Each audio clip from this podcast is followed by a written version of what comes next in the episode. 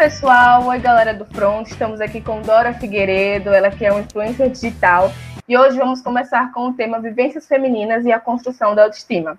Então eu passo a palavra para Dora Figueiredo para ela se apresentar um pouquinho e aí a gente dá abertura a esse tema. Dora, como você está? Se apresente, fale um pouco de você para todos nós. Ai, claro, obrigada, primeiramente, por esse convite.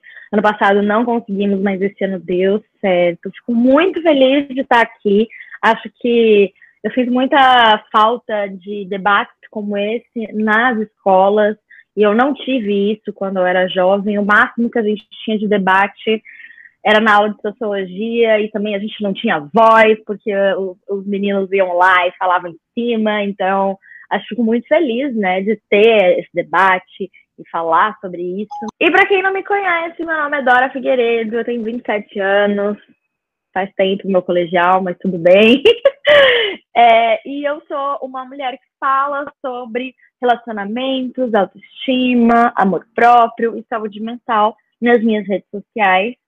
Então, a gente veio aqui falar um pouco dessas vivências femininas e o que é que significa para a gente, né, essa autoestima que é muito relacionada ao patriarcado. Então, bora, Lenice, fale aí suas perguntas. Então, vamos lá. Dora, eu tenho muita curiosidade para saber, assim, de verdade, eu te acompanho. Inclusive, a primeira pergunta começa com do início, né? Vamos começar do início, que é a sua trajetória do início do reality Cabelo Pantene. Eu te conheci lá. Eu te conheci no reality do Cabelo Pantene. E aí eu a queria vilã. saber. A vilã, exato, vamos falar sobre isso. E aí eu, eu, queria, eu, eu, eu, falava, caramba, essa menina ela é muito maravilhosa, ela é muito extrovertida. Só que aí a sua imagem lá dentro, ela foi, ela foi muito deturpada pelas meninas. E aí é onde vem a pergunta. Num reality como aquele, você acha que, mesmo tendo toda a diversidade do cabelo, mesmo falando sobre isso, você ainda acha que é, isso atinge muitas outras mulheres pelo perfil das mulheres que se inscreveram e que passaram por lá, e sobre a, rival, a rivalidade feminina que existia ali dentro, sobre quem é o poder, quem vai ganhar, quem não vai ganhar. Então, assim, como isso bate para um telespectador como eu, que é uma menina jovem, né, que vê um reality como esse, e você acaba criando essa imagem né, de rivalidade feminina, de ser melhor, e, enfim, queria saber como foi sua experiência dentro, desse, dentro de um primeiro reality, né? E sobre tudo que você passou. Olha só, eu amo esse assunto, porque assim, eu comecei no YouTube em 2016, acho que em 2017 que rolou esse reality Cabelo Pantene, muita gente me conheceu como a vilã do reality Cabelo Pantene, o que rolou, né, para eu ser a vilã. Eu cheguei lá e eu achei que ia ser um reality menos focado em competição, né? E mais focado em criação de conteúdo e, e a gente se ajudar realmente. Mas como era o primeiro, eu acho que os de hoje estão melhorando. Como era o primeiro, acho que assim, a gente se perdeu muito nessa competitividade. E eu era uma pessoa que eu estava muito ansiosa. Então, eu sempre é, tinha crises de ansiedade lá dentro.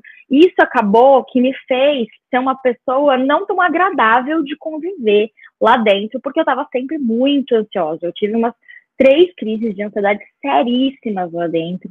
Eu não conseguia ficar bem.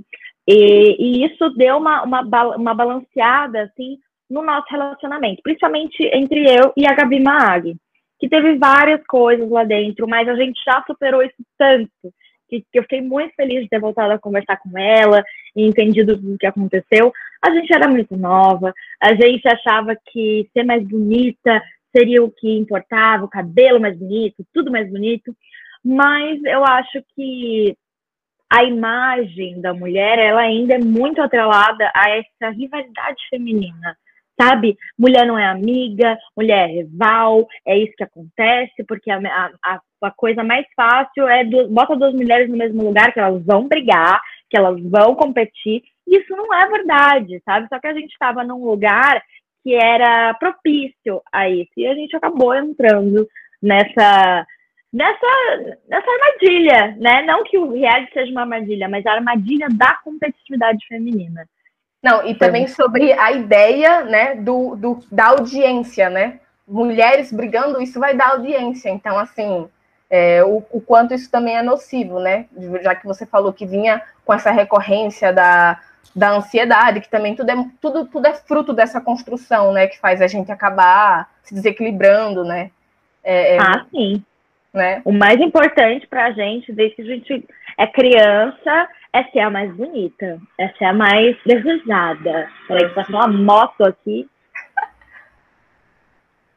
Passe, moto, muito obrigada. Tudo que a gente quer quando a gente cresce é ser amada, é ser é mais linda, é ser desejada, principalmente pelos homens, né? E mesmo quando você é uma pessoa, uma mulher lésbica, você não quer o desejo dos homens, isso afeta ainda a sua vida, porque você cresce e tem toda a objetificação. Então, sempre tem a ver com o fato de a gente ter que ser a mais bonita. Porque se a gente for bonita, a gente vai ser feliz. Só que quem já percorreu toda essa, essa busca por ser bonita, eu digo que eu percorri por 26 anos no mínimo essa busca é, e chegou lá, naquele lugar que as pessoas acham que é o lugar de perfeição, não existe, porque sempre tem uma coisa a mais. Então, seu cabelo sempre pode ser mais bonito, você sempre pode ser mais magra, é, você sempre, sempre cria uma cirurgia nova. Então, essa competitividade, ela não tem fim. A verdade é que a gente vai até o fim, que é o fim é a morte. O fim é, é a mulher morrendo numa maca de, de lipoaspiração. O fim é você precisando tanto ser desejada que você acaba se casando com um cara violento e, e feminicídio de novo. Então, assim, é, essa coisa realmente é. Falar sobre essa vivência é muito importante. E eu gostaria muito que na minha vez do ensino médio eu tivesse, né, sei lá, conseguido ouvir esse assunto, porque, cara, é muito importante mesmo. Ah, então, Dora, é, Lais aqui, seja muito bem-vinda, tá? É, falando um pouco sobre isso mesmo, é, puxando o gancho para redes sociais, por exemplo, onde há muita comparação, né? Muita comparação mesmo, é, se de pessoas reais a pessoas com filtro, pessoas sem filtro, a pessoas com filtro. Aí, assim, é uma realidade muito diferente da nossa, né? Aí, isso gera um campo muito fértil para baixa autoestima. Então, eu queria, assim, ouvir de você o que você acredita que poderia ser uma saída para tudo isso. Ai, muito boa pergunta, Laís. O que acontece é que a gente começou a rede social, era uma coisa muito inocente. A gente postava nosso café da manhã, a gente postava cachorro, a gente postava plantas, a gente postava tudo que a gente queria postar. E a gente não focava tanto na nossa imagem. E aí vieram os influenciadores. E a verdade é que a imagem é, pessoal, ela gera engajamento. Então, no meu Instagram só tem foto minha, porque é o que gera engajamento. E aí o que aconteceu é que Sério, gente, se eu postar uma foto é, de uma paisagem, não vai ter nem 1% e ainda vai cair no engajamento da sua, sua foto. Então, não é que as, os influenciadores são autocentrados e só isso. É que também a plataforma é feita para isso. Para você explorar a sua imagem, para você mostrar a sua vida, e mostrar uma parte da sua vida, né? A parte legal, a parte feliz, a parte bonita, quando você tá arrumada, maquiada, pronta para sair, e quando você não tá arrumada, tem um filtro. E aí esse filtro, ele muda o seu nariz, ele deixa você mais branca, ele muda a cor do seu olho, ele muda a textura da sua pele, ele afina o seu rosto, ele aumenta a sua boca. E se bobear, sei lá, gente, eu nem sei mais o que filtro faz hoje em dia. E ainda bota uma abelhinha passando na frente, assim, que é para desviar a atenção de alguma espinha que você possa ter, entendeu? Então, é tanta coisa que controla a nossa imagem, que controla o que a gente vê, que a gente acaba criando uma realidade alternativa que não é a realidade onde as pessoas acordam desarrumadas, não é a realidade onde as pessoas trabalham e ficam tristes e choram, não é a realidade onde a gente está vivendo uma pandemia e está todo mundo surtando. Essa não é a realidade que aparece nas redes sociais. A realidade que aparece nas redes sociais é os blogueiros que estão em Maldivas, as mulheres bonitas, sarada, que estão em casa, que tem uma academia dentro de casa, uma piscina dentro de casa, e conseguem fazer tudo que elas podem. Então, assim, se tornou uma vitrine do que nem todo mundo pode ter. O que é, assim, era inevitável. Eu acho bem inevitável a rede social, assim. O que a gente pode fazer para melhorar isso é controlar o algoritmo. Porque o algoritmo, ele faz o que ele, ele te mostra o que você dá like, ele te mostra o que você segue, ele te mostra o que você pesquisa. Então, ai, nossa, mas o Instagram só me mostra foto de mulher magra, nananana. Tá. E quantas mulheres gordas você segue? E quantas mulheres pretas você segue? E quantas mulheres com deficiência você segue? Quantas mulheres indígenas você segue? É, é, então, assim, o algoritmo, ele muda conforme que você quer. Então, você tem que procurar esse tipo de conteúdo. Você tem que dar like, tem que engajar nesse tipo de conteúdo e parar de seguir ou silenciar pessoas que te fazem mal. Só que a gente é acostumado a buscar o que a gente. Parece uma coisa assim, ah, eu preciso, eu preciso me odiar, então eu vou, entro no Instagram e vou ver um vídeo de uma pessoa que tem uma vida completamente diferente da minha, que eu provavelmente nunca vou ter, porque ela tá voando de jatinho, e isso para mim é impensável. Então, eu sigo essas pessoas porque eu quero ver, porque é inspiração. Gente, isso é inspiração ou é tortura? Você ficar vendo as pessoas felizes o tempo todo, que não é verdade. Toda vez que eu vejo é, as blogueiras viajando, sendo todo mundo feliz e rindo muito, eu sei o que vem por trás disso.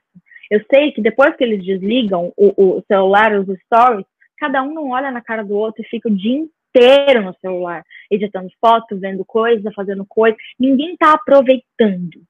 A verdade é que os influenciadores também não estão aproveitando, entendeu? A gente está surtado da cabeça com o número. Cai mil seguidores, você surta, entendeu? É uma coisa que também não é uma realidade que a gente vê. Então, assim, siga pessoas que pelo menos sejam mais sinceras com isso. E não é uma necessidade básica, também eu não consigo culpar os influenciadores que não mostram o lado não tão bom das coisas, porque isso não dá engajamento. O que dá engajamento é vida perfeita, vida feliz, vida contente, é, é good vibes, isso dá engajamento. Eu entendo que as pessoas queiram ver pessoas felizes, só que quando você só vê pessoas muito felizes, muito no padrão, brancas, ricas, magras, e, e, e aí você, você cria uma realidade paralela, que não é a nossa realidade. Então, se a gente dá like só nisso, a gente tem que mudar. Então, silencia as pessoas que te fazem mal, olhe no seu explorar. O que, que tem no seu explorar? Tem só gente magra? Então tá estranho. Tem só gente padrão? Então tá estranho. Tem alguma coisa que você pode mudar. Então, acho que também é muito a gente botar na nossa mão o que a gente quer ver na rede social. Porque as redes sociais, elas são feitas para te manter mais tempo lá dentro. O que eles querem é que você fique mais tempo lá dentro. Se você ficar mais tempo olhando uma foto de uma mulher gorda do que você olhando uma foto de uma mulher magra, ele vai entender que você quer ver tipo, tipo, tipo de conteúdo. Então, é o tempo que você passa na tela, é o seu like, é você salvar, é você comentar, é você engajar, mandar mensagem. É isso. É simples. E é, o meu, meu Instagram mudou completamente desde que eu passei a fazer isso. E meu Instagram, para mim, não é um lugar mais tóxico. Eu vejo meus amigos, eu consigo é, ver pessoas que eu gosto, eu consigo responder minhas mensagens, eu consigo fazer meus crushes todos. E eu me divirto. Hoje em dia eu me divirto no Instagram. E antes eu só não me divirto com a parte dos meus números. Isso aí é, é um, é um, é um graça na vida do influenciador. Eu acordo de manhã, primeira coisa que eu falo, eu olho meus números e eu falo, ai, tá tudo bem. Aí eu perco o seguidor, ai, eu não queria É um inferno, tá? É horrível essa busca por números. Eu ainda tô tentando me tratar desse negócio, mas nossa, Jesus amado. Nem a vida do influenciador é perfeita, a vida de ninguém é perfeita. Só que a gente acaba mostrando isso na internet porque a gente quer o quê? A gente quer aplauso, a gente quer elogio, a gente quer carinho, a gente quer amor. No fundo, tudo que a gente está buscando é afeição, né? Somos, somos seres humanos carentes. No caso, a gente precisa estar tá dentro do controle, né? Não é o Instagram que nos controla, a gente precisa controlar o Instagram, né? Não só o Instagram, mas qualquer outra plataforma. Eu acredito que é, o pior de todas as plataformas, de todos os apps para esse entretenimento é justamente essa, essa falta de sensibilidade das pessoas, né? Porque para você, enquanto uma pessoa pública, talvez um, um comentário, talvez, olha, é, tá, tá, feia, não gostei da sua roupa, não gostei do seu cabelo, o quanto isso é um gatilho enorme para várias coisas que, que vão desencadear dentro de você. Então, é como você falou, talvez é, ter esse assunto, talvez não, com a plena certeza. Se você tivesse esse assunto, trabalhado esse assunto como a gente desde o início, isso fique bem mais claro, né?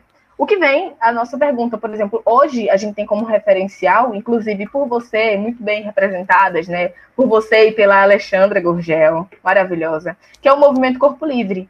E eu queria falar né, com você sobre esse movimento, que é um movimento que libertou muitas meninas, e principalmente eu como uma delas, por, por essa comparação, por essa odiação do próprio corpo, da própria imagem, da sua existência, porque quando a gente está falando do nosso corpo, é, é algo sagrado, é, é, a nossa existência que está nisso.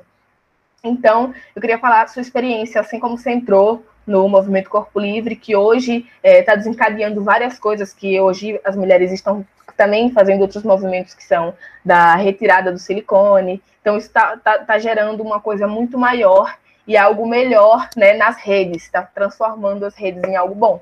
Então, eu queria que falasse um pouco desse movimento. Olha, o movimento Corpo Livre é um movimento que a Alexandra criou.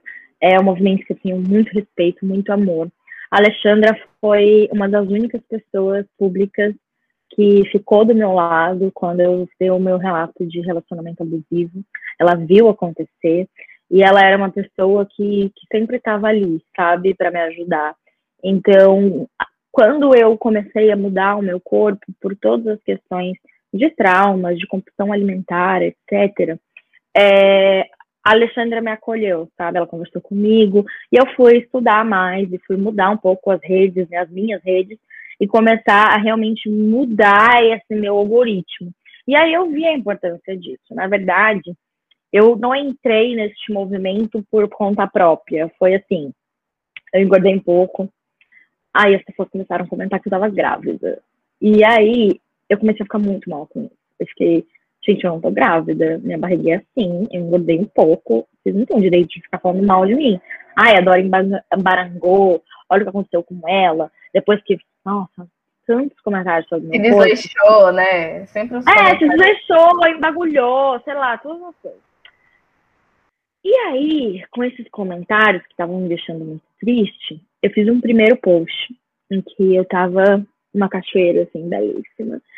E aí eu falei, sim, eu engordei, eu não tô grávida, ninguém tem o direito de falar sobre o meu corpo. Eu passei por muitas coisas e meu corpo é esse, eu aceito ele do jeito que é. Se ele engordar, emagrecer, tanto faz, porque é só um corpo, é o meu corpo. E me deixa em paz. E foi aí que as pessoas começaram também a me ver como uma referência de, de corpo livre, sabe? Porque as pessoas viram que, ah, tá, tudo bem, agora engordou. Tá bom, isso não faz com que ela fique menos bonita, isso não faz com que o conteúdo dela seja menos interessante, isso não faz com que ela seja menos, sei lá, menos capaz, né, de trabalhar com a internet.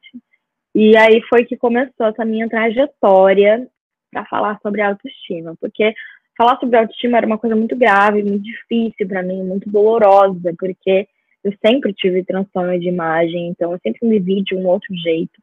Tanto que quando eu estava engordando, eu nem via meu corpo, porque eu estava tão preocupada com outras coisas que eu não via meu corpo mudando. Eu não estava nem aí, porque eu estava saindo de um, de um, processo de muito abuso. Então eu não vi meu corpo mudando e eu estava cagando para isso, sinceramente. Só que as pessoas começaram a falar, e aí eu comecei a voltar com transtorno de imagem, eu comecei a ficar com medo. Mas eu vi em vocês, né, que comentam, que falam, esse apoio. E nesse apoio eu vi, é, eu tive força para continuar, sabe? Eu não, eu não me sentia, por exemplo, eu não me sentia errada, sabe? Eu conseguia realmente. Ah, eu, eu, eu sim, sem as pessoas que, que me seguem, sem as pessoas que, que falam comigo sempre, real, olha, eu acho que eu teria parado há muito tempo, porque ajuda bastante, assim, saber que você está ajudando outra pessoa é a coisa que mais me inspira na minha vida toda. E isso é o mais importante, né? Olha a percepção quando a gente muda esse ângulo, né? Que é sobre agora eu ajudo as pessoas e não tipo eu só tenho uma imagem para mim, né? E eu acho que o movimento Corpo Livre ele trouxe muito isso e mudou vidas, né? Porque muitas mulheres que têm esse problema, porque a gente não, não vai falar que isso muda de um dia para a noite, né? É todo um processo, é todo um processo muito difícil.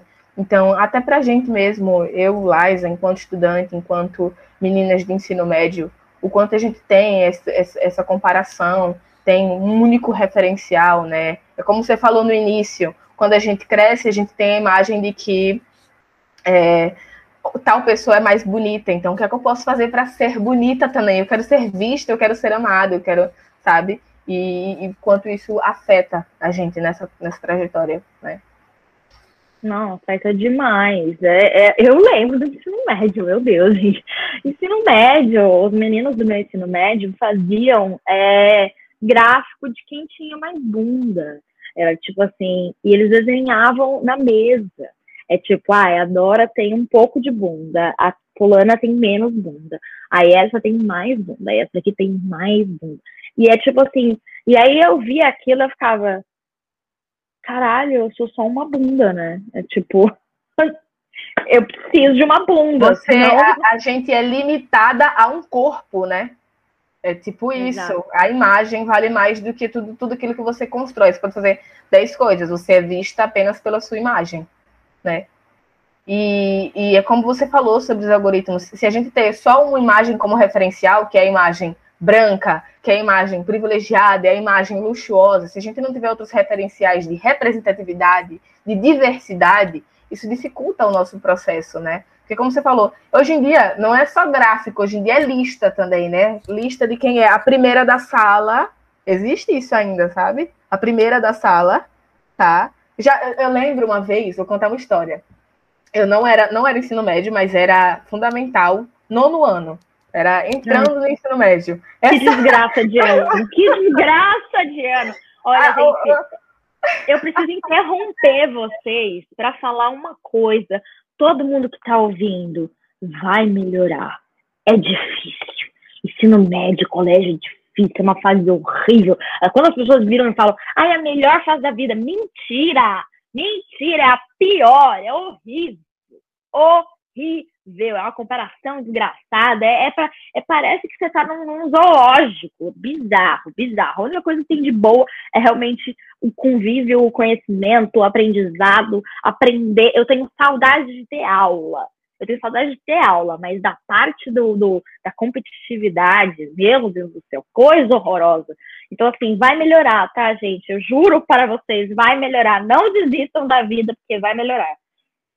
Maravilhoso. Não, é, é isso mesmo, sabe? A, a parte boa do ensino médio é aquilo que você constrói, né? Tipo, projetos como esse me deixam muito feliz. Mas é justamente essa competitividade, né? Quem é melhor, quem vai passar, quem não vai passar, oh. quem, não, quem não passar não é melhor, né? Então, assim, é muito, muito triste. Mas, enfim, eu, nessa história, nono ano, e aí fizeram uma lista lá, e aí me colocaram lá, né? Tipo, tipo, penúltimo lugar, sabe? E aí falava assim, não, mas eu. Aí um menino, né? Meu Deus, falou assim, não, mas eu vou botar penúltimo porque você não é tão feia, sabe? Tipo assim, na lata. Eu nem, nem perguntei, nem falei nada. Eu sempre. Ele era bonito? Oi? Ele era bonito, gato, padrão, sensual? Não, não. Ah, que bom, né? Que bom. Acho muito legal isso. isso não né, conta, sabe? Não. É, é, não, então, mas aí é que tá, né? Aí é o ponto. Os meninos, eles nunca são postos nesse lugar. Para eles não interessa isso, porque não é válido para eles. Tanto faz se eles forem bonito ou feio. A gente não que, né, que é heteronormativa não, não vai estar tá contando isso como uma ideia principal, né?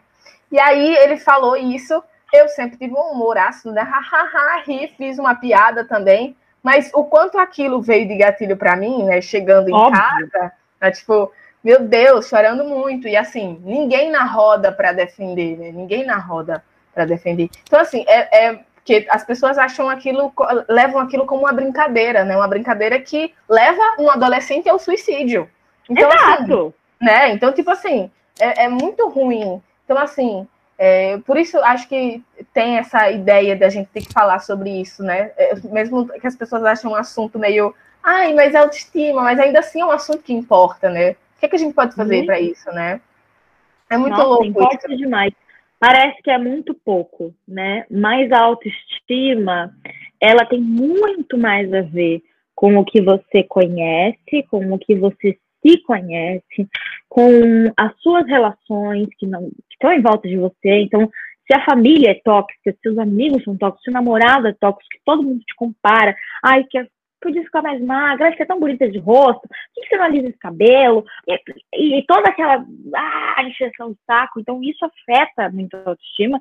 Isso, definitiva, isso definitivamente leva à morte, porque eu, com, com 14 anos, no nono ano, eu queria me matar todos os dias. Era tipo assim, era só isso que eu queria fazer. Porque eu, eu, eu não tinha não tinha força para viver. Minha vida não era, eu nunca era o suficiente. Então, o, e eu, o doido é, eu só consegui me sentir o suficiente quando eu comecei a namorar um homem.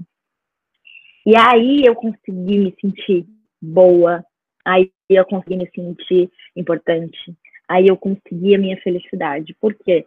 todos os anos se preocupando com o meu corpo, com a minha pele, valeram a pena, porque agora eu tenho um homem para chamar de meu e validar a minha existência. Porque se eu tenho um homem que está ali, um homem branco, padrão, gostoso, o mais bonito do colégio, meu Deus, a partir daquele momento eu comecei a me sentir maravilhosa. Mas não era porque eu estava me sentindo maravilhosa, porque eu realmente gostava de mim. Não, eu gostava de mim porque eu tinha a pessoa mais desejada, o homem mais desejado. Então eu era validada. Eu parei de sofrer bullying e virei patricinha, é, invejada, entendeu? Eu, eu, sabe aquele filme americano, amiga? Sabe Sim. aquele filme americano que a menina estranha conhece o gato e aí ela vai e, e vira, faz vira uma chavinha? Aconteceu isso comigo. E é muito bizarro, porque aconteceu exatamente isso comigo. As pessoas, no nono ano, elas vinham para mim e falavam. Eu ouvi de um cara que eu era tão inútil que eu não conseguia nem me matar. Isso era o meu nono ano. Aí eu comecei a namorar um homem, do nada. A minha, eu era desejada, eu era elogiada. Os meninos que pegavam no meu pé antes começaram a falar: Nossa, tá bonita. Porque eu tinha um homem então, a nossa beleza, o nosso corpo, ele, eles são frutos, de, é, toda essa, essa noia com o nosso corpo, com a nossa imagem, é fruto do patriarcado, é fruto de que nós, mulheres, somos tratadas como objetos e os homens são tratados como as pessoas que têm que ir lá fazer as coisas, principalmente os homens brancos padrões ricos, né? Porque tem toda uma escala aí de, de, de preconceito e de vivência. Mas a gente acaba sendo só vista pelo corpo, porque se a gente tiver um corpo bom para um homem, e esse homem quiser a gente, aí finalmente vai acontecer o conto de fadas, e a nossa vida vai ser perfeita. Só que aí, esse, esse desejo incessante por ser amada, e esse desejo que, que, que é. Acontece, a gente. Eu, eu até hoje tenho isso, tenho que tomar cuidado. Porque esse desejo acaba deixando a gente muito frágil. Então você quer muito ser validada por um homem, porque se um homem quiser você,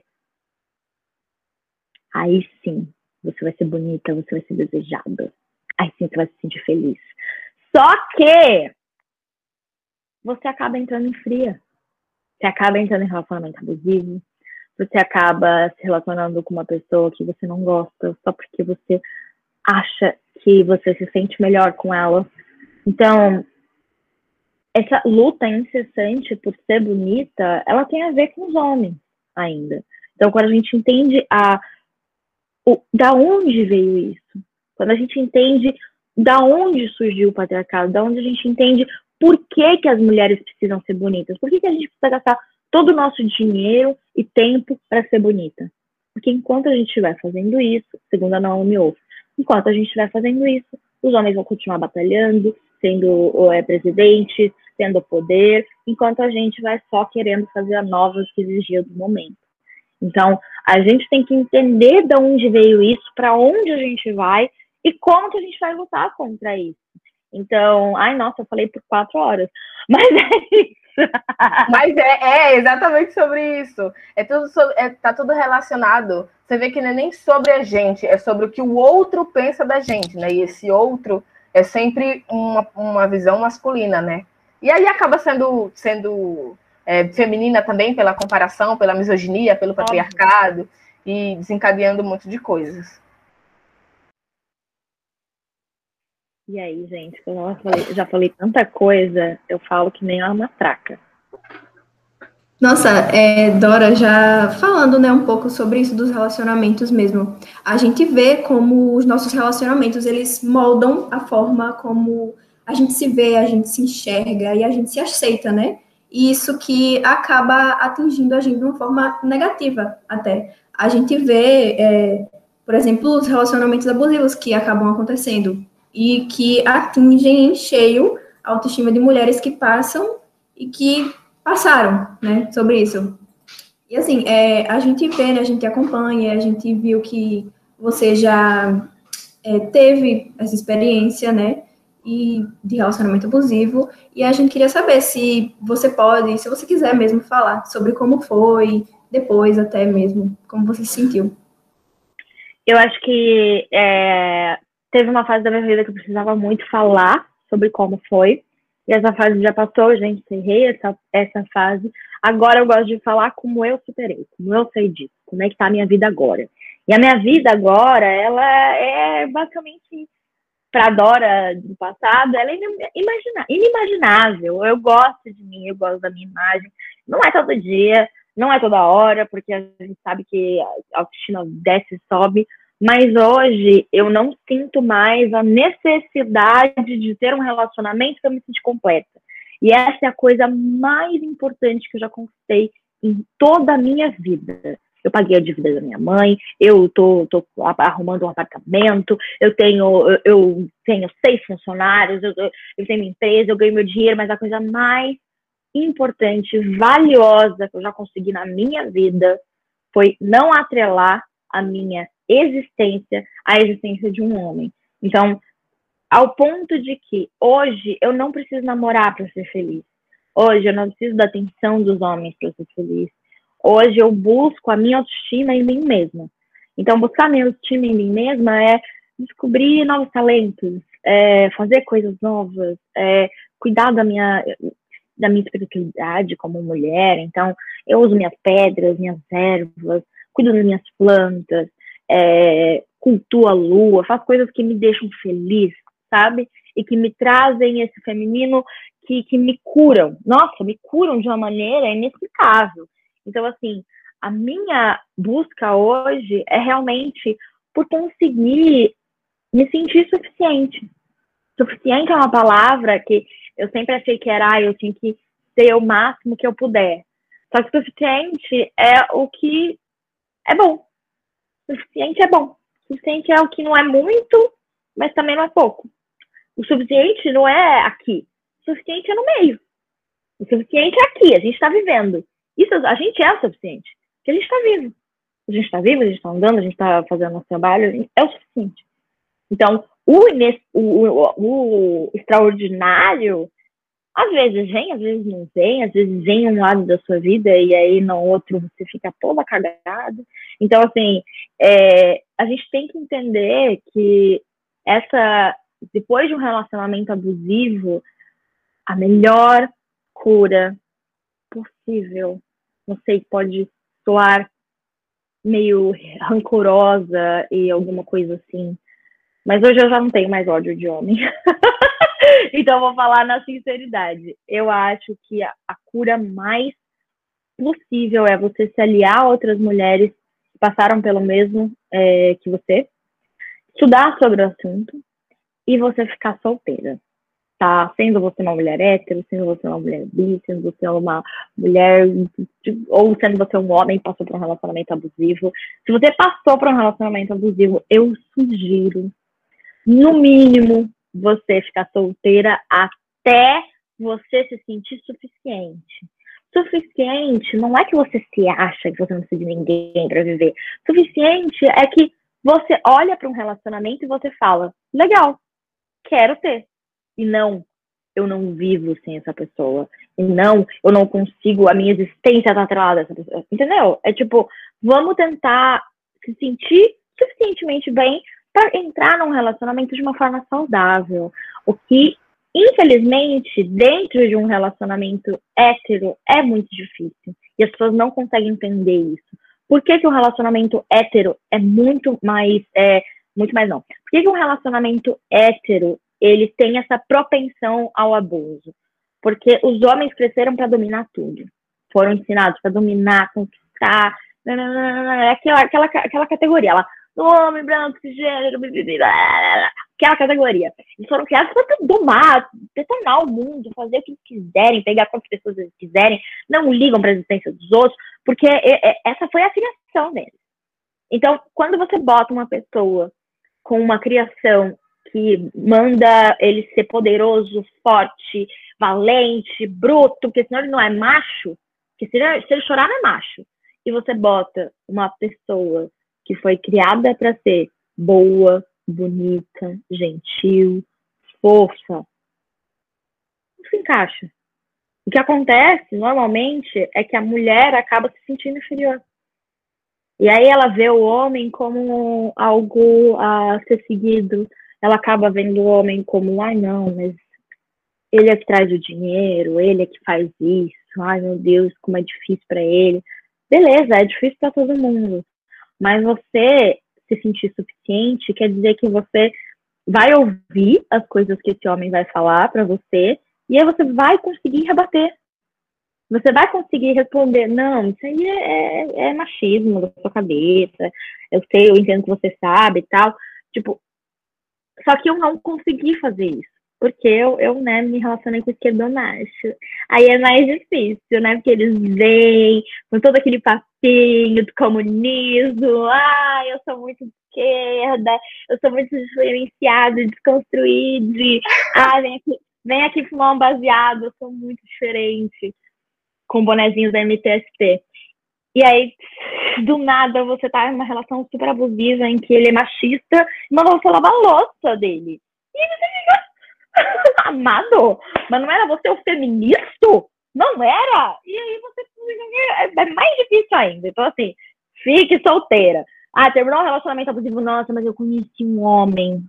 Gente, ele tem uma, uma imagem de Trotsky na parede dele. Ele tem uma bandeira do PT. Ele é incrível. Amada, calma calma, pelo amor de Deus. Eu sei que pode parecer muito tentador, pode parecer delicioso, pode parecer aqui, ai, que suquinho do, do esquerda macho, vai ser ótimo. E ele transa bem também, ó, só pra deixar claro isso aí, que, que, que ainda não passou por um esquerdo macho, ainda transa bem, que aí ferra mais na nossa vida. E aí você vai lá e você. Eu escolhi esperar. eu escolhi esperar meu cuidado, eu escolhi esperar a minha recuperação e não essa relação que pode parecer encantadora e que muitas vezes vai te levar para outro buraco. Então, pelo amor de Deus, eu não estou falando que homem é uma desgraça, que você não tem que se relacionar. Eu estou falando, pelo amor de Deus, sério, por favor, por tudo que é mais sagrado na sua vida. Se você passou por um relacionamento abusivo, fique solteire, entendeu? Tô mandando. Se não fizer, vou ficar brava. É isso. É, é, sobre não colocar isso como uma prioridade real, né? Porque tem muitas. Pelo amor de Deus! É, tipo, muitas mulheres ou pessoas mesmo ficam procurando relacionamento achando que, como você falou, isso vai validar ela por completo, né? Que ela só vai se sentir completa estando com alguém. Esquecendo da individualidade, né? Você já é completo. Sendo uma pessoa, você é completa, né? Independente de você ter alguém ou não. O que vier é realmente lucro, é tem que ser uma coisa natural, né? Não, não ficar priorizando isso, tipo, como meta. Gente, eu, obviamente, eu e Lais, rodas de ensino médio sempre tem isso, né? Tipo, meta de vida, aí eu tenho que casar. Olha, é... Olha, eu... foi a minha também. Ah, eu tenho que casar, tem que ter filho. Nossa, eu, a gente faz acolhimento, normalmente a gente, a gente estuda integral. Então, o que é que acontece? No início do ano, a gente faz acolhimento. Os próprios alunos acolhem outros alunos, né? Já para ter e aí, nessa, a gente, é, a gente tem o varal dos sonhos. E aí as pessoas vão colocando o que é que eles querem, o que, é que as pessoas querem da vida, né? Tem gente que coloca profissão, tem gente que coloca que quer um carro, tem gente que. Sonho é sonho, sonho é sonho, a gente não vai julgar, né? Só que assim, eu já li, eu, e a gente já viu, né, Liza? Muitos, muitos sonhos assim. Eu quero casar, ter uma casa, ter um filho, mas eu quero ter gêmeos. E se não tiver gêmeos. Estava escrito, escrito dessa forma: se não for gêmeos, aí eu vou adotar. Aí, tipo assim, e tipo. Quantos eu... anos essa pessoa tinha? Ah, uma idade o quê? 15, 16 anos, porque você entra no primeiro, né? 15, 16 anos. Uhum. E aí a gente, e a, e a gente, né? A, acolhedora, né? A gente, uau! Aê, que bacana, seu sonho. E aí chegou nos bastidores, todo mundo falou: Meu Deus, como assim? O sonho dela é casar, ter filho. Meu Deus, que objetivo de vida é, é esse? É, que objetivo de vida é esse? Assim, óbvio, nos bastidores, a gente nunca ia falar isso, né, na frente da pessoa. Mas aí isso gerou um assunto nos bastidores, né? Até os meninos ficaram assim, caramba, velho, mas assim, ela não colocou nada, nem profissão ela colocou. Ela só colocou que queria casar, ter filhos, sabe? Como um sonho, tipo, ser mãe. E a gente percebe como isso é relacionado à educação que essa pessoa teve. Tanto que depois Exato. a gente falou, a gente falou, gente, eu queria muito conversar com ela para saber como é a família dela, porque você ter isso como um objetivo de vida, eu, eu, eu me arrisco a dizer que é quase insano, né? Porque isso não é objetivo de vida, isso é consequência. Se acontecer, ok, né? Então, o quanto isso é louco, sabe? O que já vamos puxar para a próxima pergunta, que é sobre essa questão da autoestima intelectual. Muito importante. Muito importante, porque às vezes a gente tem a autoestima como algo de estética, né? Mas na verdade a autoestima ela também está relacionada à, à, forma como você se expressa, à forma como é, você se relaciona com as pessoas para com a sua intelectualidade, o que você faz, os seus interesses e como isso molda também, né, suas relações. Então eu queria saber de você, como você é vista enquanto mulher, porque por muitas vezes as pessoas julgam a forma como as mulheres incisivas é, são no mercado, ou uma mulher falar mais alto, ela é uma mulher ignorante. E, e, eu sempre sofri muito com isso dentro do, do projeto, até mesmo, mesmo por, por meninas, né? Porque ninguém está acostumado com uma mulher que fale mais alto, que seja super expressiva. Você passou por isso no cabelo Pantene, né? Amiga, eu passei falei... por isso a minha vida inteira. é, é, é, muito louco isso. Inclusive, nos bastidores, eu estava falando com Liza sobre isso. E a gente estava falando que no início do projeto as meninas não gostavam de mim porque falavam que eu era muito ignorante. E na verdade eu só era muito organizada e eu queria que desse certo. E a minha vontade de dar certo era, era o que fazia isso andar para frente. E aí Laísa falou assim: eu também achava que você era super ignorante, eu não gostava de você. E aí, quando eu conheci, é, é sempre o mesmo discurso, né? Quando eu conheci você, foi que eu gostei e tudo mais. E meninas até saíram do projeto porque nem quis conhecer, apenas foi pela imagem do, do você é ignorante, você tem que falar mais baixo e, e sabe o quanto isso dói às vezes. Eu, eu, fico, eu falo assim, cara, eu tenho que mudar. Teve um tempo que eu falei até para o professor Yuri, ele está aqui de prova, eu falo, Yuri, eu estou muito triste porque falaram que eu tinha que falar mais baixo, porque eu falo muito alto. E ele, minha filha, tenha calma, relaxe. Mas nossa, assim, Lenice, eu vou te falar uma coisa a minha vida inteira foi assim. Tem que falar mais baixo, tem que falar menos, tem que tomar cuidado, porque você está invadindo o espaço das pessoas. Então, assim, a gente tem essa coisa extrovertida que quer fazer, quer organizar, quer fazer dar certo. Eu sei que é isso, eu sou exatamente assim. assim. Se eu tô num projeto, eu sou uma pessoa que eu vou mandar, entendeu? Eu gosto de mandar. Então, assim, eu sei que eu sou mandona, eu sei que às vezes eu sou grossa, às vezes que. Só que aí, quando você vai se conhecendo, você vai aprendendo o que é você e o que é essa, essa, esse medo de não ser ouvida, o que é esse pavor de, de as pessoas não fazerem é, as coisas com organização, com amor. Então, assim, tem muito caminho pela frente. Você vai ver que você é maravilhosa do jeito que você é e as pessoas, nem que as pessoas têm que entender, mas as pessoas também vão se abrindo, sabe? E que a gente não vai agradar todo mundo. Esse tipo de gente, amiga, vou te falar, vai ser, vai ser odiada para sempre. Vai ser sempre ter gente que odeia a gente. Sempre. Porque se a, gente, se a gente é quietinha no nosso canto, vai todo mundo sempre amar a gente. Vai todo mundo sempre. Ai, que fofinha, bonitinha. Agora, se você é uma mulher que fala alto, se impõe, quer fazer as coisas, vai atrás do que você quer, não aceita meia coisa, meia boca. Pronto. Aí você é metida, aí você é megera, aí você é mandona, aí você é tudo que vocês quiserem falar. Então, assim, já fique tranquilo que isso aí vai ser pro resto da sua vida. Fique tranquilo que isso não vai mudar. Entendeu? Fique tranquilo que isso não vai mudar. Mas é sempre assim. Mas a gente aprende a, a se acostumar e a entender, assim, ai, ela é nojenta, ela é isso. Ah, tá bom, amor, tá bom. Tudo que você queria era ser essa nojenta aqui, né? E aí você vai levando, entendeu? Com essa plantinha de arruda em casa, tomando seus banhos. Acende o incenso, né? Acende o incenso se cuida, porque vai ter muita coisa atrás de você. Mas a, autoestima intelectual, ela é a parte que mais às vezes me incomoda. Por quê? Eu sou uma pessoa que eu tenho dislexia. Ler para mim é sempre muito difícil. É um caos, porque eu começo a ler, aí as letras trocam de lugar, aí as palavras trocam, você me vê lendo, é absurdo. Assim, eu começo a ler, se eu começo a ficar ansiosa, piora tudo ainda. Então, eu tive que fazer um trabalho esses, esses dias, assim, que eu precisava ler umas páginas, muitas páginas. Gente, eu passei mal, que eu quase vomitei.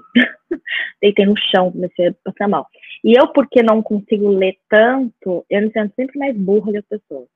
Sempre me sinto mais burra que as pessoas. Então, que as pessoas leem, elas são mais inteligentes. Só que eu sou uma pessoa que eu gosto de ouvir, eu gosto de falar, eu gosto de ver.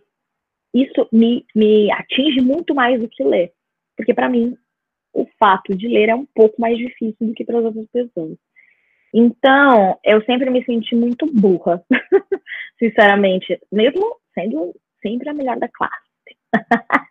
Mas eu me sentia burra mesmo assim, porque eu não lia, eu não era tão interessante. Com certeza minha irmã de 11 anos já leu mais livros que eu, eu sei disso, eu sei disso. E assim, às vezes me incomoda isso, né? Eu ouço muito audiolivros e tal, porque isso me ajuda, mas, cara, por que, que a gente tem que ser a melhor? Por que, que a gente tem que ser sempre incrível? Por que, que a gente não pode ser mediana? Eu não sou uma super mulher, eu não, não vou entrar em Harvard. Não vou, entendeu? E assim, eu não quero ir para Harvard. Não, não me incomoda não estar na, em Harvard. Não me incomoda não estar formada. Então, eu, eu saí da faculdade para fazer o que eu gosto de fazer, que é atuar, é, ficar dentro da minha área. Por que a gente tem que ser melhor em tudo? Sabe? Por que, que além de bonitas, gostosas e perfeitas, a gente ainda tem que ser inteligente, né? E saber de absolutamente tudo a gente não pode escolher um caminho e seguir ele, né? A gente não pode gostar de, da parte de biologia, ser muito boa nisso e zerar em matemática. Não pode. Porque aí você é burra. Mas calma, e a coisa que você sabe fazer? O vestibular faz muito isso com a gente. Eu queria passar em medicina. Era meu sonho. E eu nunca consegui passar em medicina. Por quê? Principalmente por causa da dislexia e descalculia. Eu não conseguia eu não conseguia, as letras tocavam de lugar, eu demorava muito para conseguir fazer as provas, eu passava mal, enjoava, desmaiava, foi caos, assim, para mim, o, vestibular. E eu não conseguia passar em, em, em, medicina. Aí eu passei em nutrição. Ah, aí eu falei, ah, é o suficiente. Vou fazer nutrição, tá tudo bem. E falei, tudo bem, vai, vamos para vamos nutrição. E a nutrição era do lado da medicina. Então, toda vez que eu ia para a nutrição, eu olhava as pessoas que conseguiram passar em medicina, eu me sentia insuficiente. Porque eu não era boa o suficiente. Porque eu não tinha passado em medicina. Então, eu sou inteligente. E aí começaram as matérias de anatomia, fisiologia. É... E, cara, a minha média nessas matérias era 9,9, 9,8. Eu fui monitora de anatomia, eu fui monitora de fisiologia, eu fiz iniciação, iniciação científica em fisiologia. Eu era muito boa, muito boa, porque aquilo é uma paixão minha. Eu sou muito, muito boa no que eu gosto de fazer. E se eu tivesse a oportunidade incrível de passar em medicina, eu tenho certeza absoluta que ia ser uma puta de uma médica boa, mas eu não consegui. Porque não é o suficiente. Você tem que saber a equação de sei lá o que, do cosseno de sei lá o que fulano, e você precisa saber que quando dois carros vão se batendo e vão mudar no. no... Ah! Inferno! É errado isso! Que ódio! Vestibular é um. Nossa, uma desgraça! Então, assim, eu vou eu sinto que eu vou ter para sempre essa coisa em mim de que eu não sou suficiente para passar em medicina. Que eu não sou boa o suficiente. Mas aí no meio da faculdade de nutrição eu encontrei a comunicação. Que era uma coisa que eu sempre fiz que eu sempre amei. E que eu sempre fui muito boa. Então fazia teatro desde novinha. Só que eu larguei o teatro porque eu tinha que fazer medicina porque medicina era o que a gente precisava fazer. É medicina, advocacia, é engenharia. Se você não tiver em um desses cursos, você vai ser pobre pro resto da vida. Ai, não, porque, nossa, que me... imagina você falar que ia ser professora. Aí, ai, não, você é pobre. É, tudo, todas umas coisas assim, você vai ser pobre, você tem que ser rica, você tem que... inferno. E aí, no meio da faculdade de nutrição, eu descobri que eu podia voltar para comunicação, que era um lugar que eu não, não queria nem ter deixado sabe? Eu sou muito boa em algumas coisas. E por que não investir nessas coisas e ser bom no que te faz feliz? E isso é suficiente.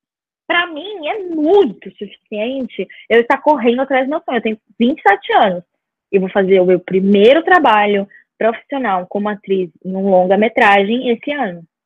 Então, assim, é o sonho da minha vida. E é uma coisa que eu achava que eu nunca ia conseguir, porque se eu não fosse a melhor Atriz, eu não queria. Se eu não conseguisse o melhor papel, eu não queria. Então, quando eu vi que eu ia ter que é, fazer uma faculdade para me sustentar, eu sabia que eu não ia conseguir ser a melhor atriz. E várias outras histórias que né, envolvem também relacionamento. Mas eu queria ser a melhor. Então eu desisti. Ah, melhor nem tentar. E hoje eu não quero ser a melhor. Hoje eu quero ser eu. Hoje eu quero fazer o que eu quero fazer. Hoje eu quero fazer o que eu gosto de fazer. Mas tudo isso leva tempo e maturidade. E eu sei que vocês estão de saco cheio de ouvir isso. Mas melhora com o tempo. Melhora com o tempo porque você vai se conhecendo, você vai se perdoando, você vai entendendo que você não precisa ser a melhor, até porque ser a melhor é impossível. Não queira. Não queira. É um trabalho horrível você ficar todos os dias tentando ser melhor que fulana, principalmente de ter essa competitividade com outras mulheres, né? Nossa, gente, não façam isso. mas não, vocês vão fazer, mas aí vocês vão crescendo vai, vai passando. É um negócio que. Gente, é um tempo. Um tempo melhora tudo. Pode ficar tranquilo, você vai passando, você vai envelhecendo. Parece que a sua vida vai ficando com mais cores, assim. Você vai vendo as coisas, você tem uma sensibilidade maior. Então, saibam que é difícil esse momento, vocês vão se sentir burra mesmo. O vestibular não vai ser exatamente do jeito que vocês querem, talvez vocês não passem na, na no curso que vocês querem, talvez vocês não passem na faculdade que vocês querem, talvez vocês nem passem em faculdade nenhuma. E aí, isso não vai definir a sua vida. Eu lembro, gente, eu falei que eu falava muito, né? Mas eu tenho que falar disso. Eu lembro que, que no ensino médio eu ficava na. Eu ia na psicóloga, né? Eu tinha esse privilégio de ter dinheiro para fazer terapia até porque eu sempre tive muita depressão e ansiedade. Então eu fazia terapia, e aí eu chegava lá, e a minha terapeuta todo dia tinha que olhar para mim e falar: Você não é definida por passar ou não em medicina. A sua felicidade da sua vida não está relacionada a você passar ou não em medicina. Não está relacionada a você continuar ou não no seu namoro sua felicidade está relacionada apenas a você. E se, se para você passar em medicina ou não é o fim da vida, você não está vendo o que está na sua frente. A gente parece que quando é novo a gente vê só até ali, né? Só até aqui. A gente vê um muro gigante do vestibular travando a nossa cara e se a gente não passar, a gente não vai ser feliz. Isso não é verdade, que você vai passar, você vai continuar infeliz, tá? porque é isso, a vida é assim. e tudo bem eu também. eu, vou, eu vou fazer um quadro só da Dora, como motivar estudantes, que aí... Vai ser ótimo. Vai ser ótimo. Como motivar estudantes. É como motivar estudantes. Gente, a vida é difícil, a vida é ruim. Tudo vai ficar pior. Não, não, vai ficar bem melhor. Meu Deus, gente, para, que isso? Vai ficar muito melhor. Que a gente se encontra. E vocês vão se encontrar, todo mundo se encontra. É uma questão de tempo, é uma questão de coragem e de ver e saber que a sua vida não é definida por um vestibular, a sua vida não é definida por uma barriga definida, a sua vida não é definida se você tem a atenção de todos os homens ou se você tem a atenção de uma pessoa. A vida não é definida nisso. A vida é o caminho, a vida é todo dia, a vida é acordar, tomar café da manhã, olhar para o céu, de vez em quando conseguir pisar numa areia, sabe? A vida é o, cada momento, a vida é agora. A vida é isso aqui que a gente está vivendo, sabe isso aqui? A nossa conversa, isso é a vida. Isso é muito gostoso. A pessoa pode estar ouvindo isso num busão, indo para sei lá onde, mas isso é a vida. Isso é a vida. O momento agora é a vida.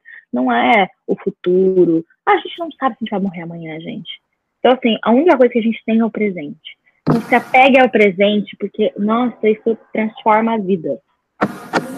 Exatamente, e assim, é, não só sobre aproveitar, sabe? Aproveitar o agora, com toda certeza, ter pessoas com a gente que vão estar tá apoiando, uma rede de mulheres mesmo que vai estar tá apoiando a gente, sabe?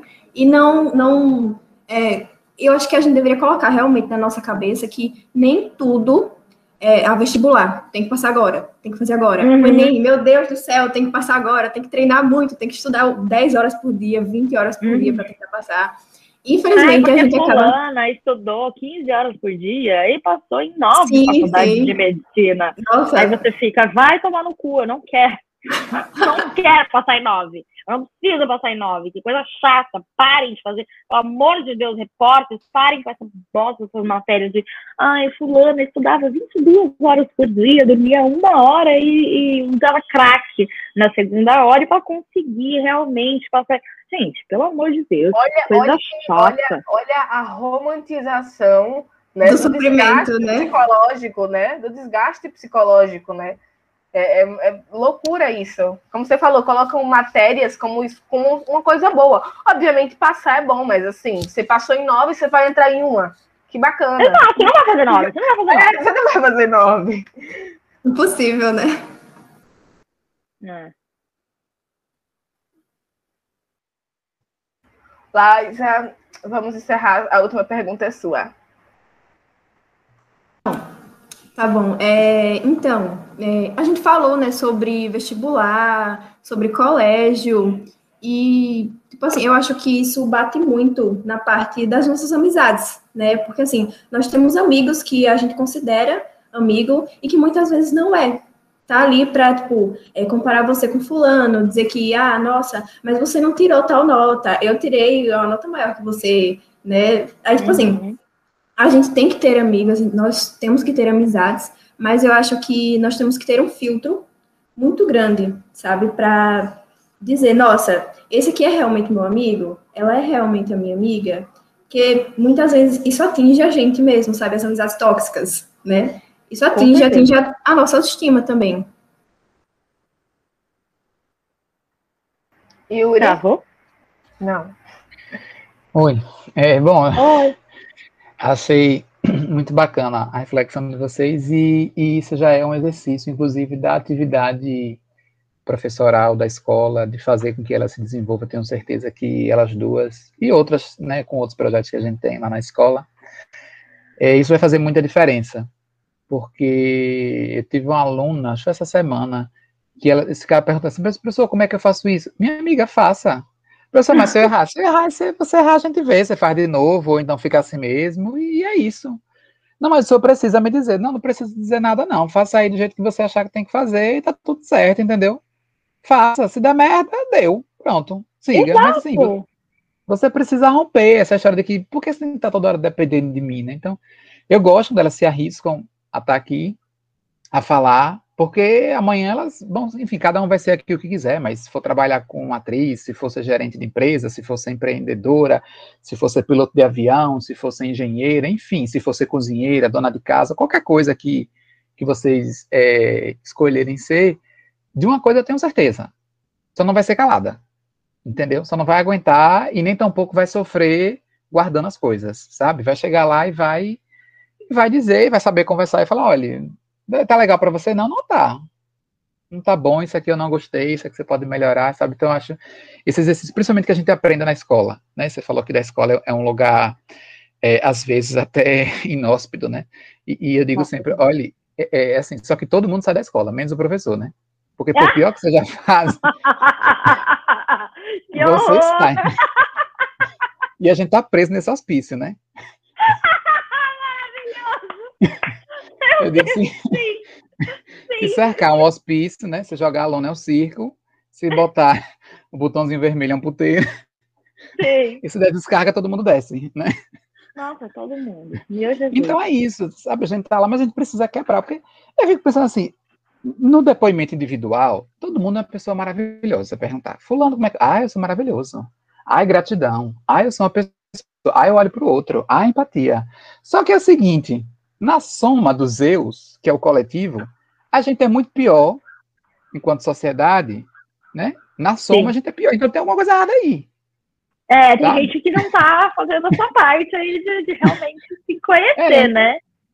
E esse é o desafio, sabe? Quando a gente, enquanto sociedade, evolui e a gente vai passando a viver mais, e eu acho que a gente desprezou esse privilégio, que é conviver com gerações futuras. Porque quando você tem uma mortalidade nos 20, nos 30 anos, você praticamente tinha duas gerações, inclusive as crianças eram adultizadas.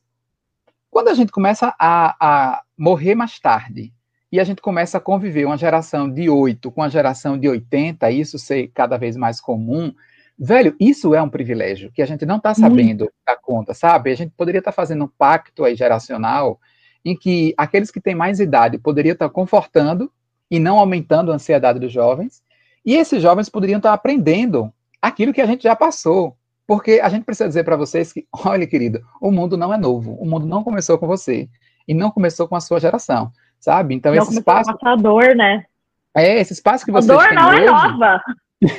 outras tiveram que abrir espaços, porque antes nem na escola vocês estavam as mulheres não eram a maioria, não tinha nem sequer o direito. Então é preciso reconhecer que teve uma geração anterior que também fez, é preciso conhecer, entendeu? E a próxima geração vai ter que conhecer vocês, porque vocês abriram também né, espaços para outros. Então eu acho muito, muito bacana essa, a temática de falar de autoestima, porque a, a dimensão da, do corpo da mulher é sempre pública, né? O corpo da mulher é de todos, todo mundo pode opinar, todo mundo pode dizer como é, como deve ser, e tá aí Lenice, Lenice é cria minha, eu criei, criei ela para gritar mesmo. A professora Machão falando que você tá gritando, disse grite mais, mas é assim mesmo.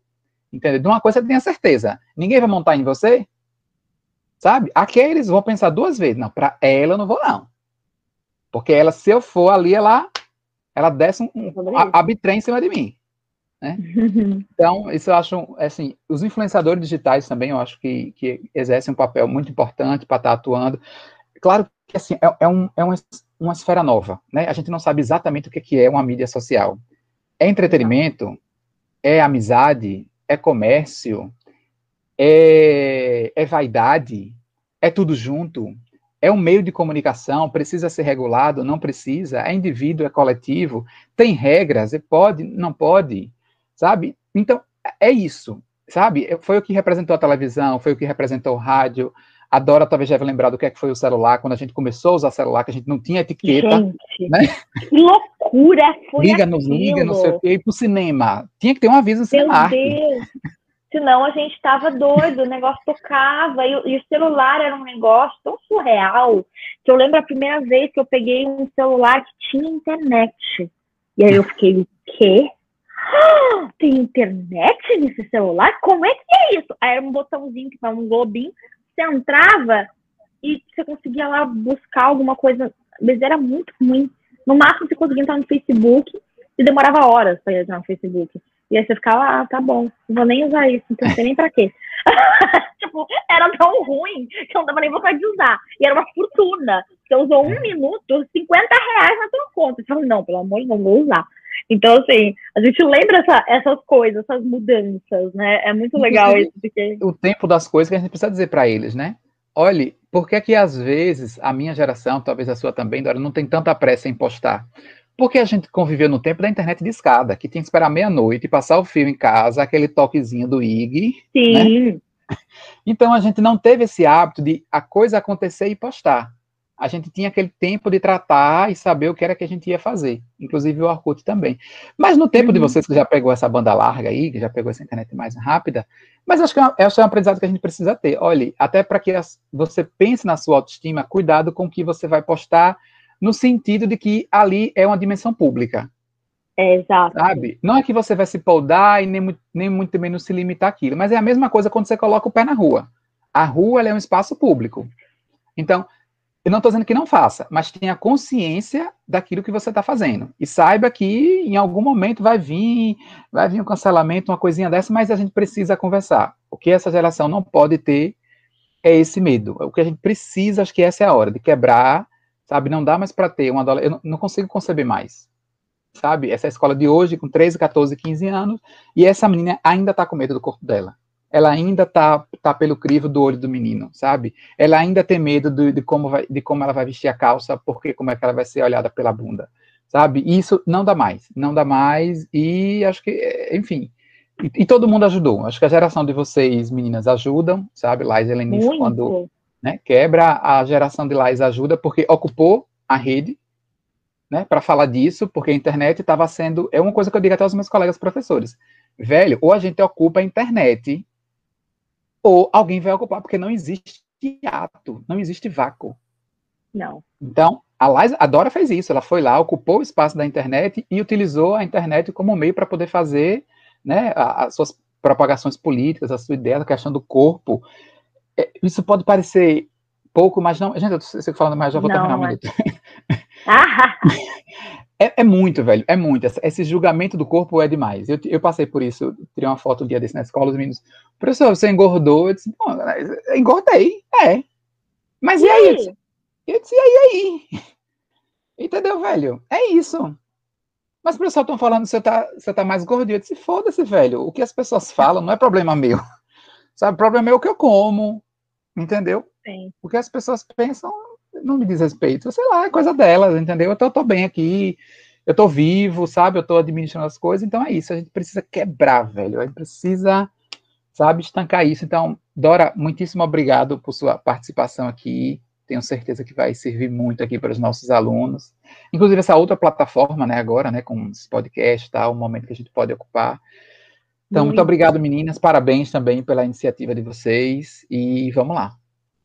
Dora, para encerrar aqui, tá agradeço bom, o pessoal do Front que está escutando esse podcast maravilhoso com Dora. Vou falar para ela fazer as considerações finais, mas antes eu tenho que agradecer. Muito obrigado por ter aceitado.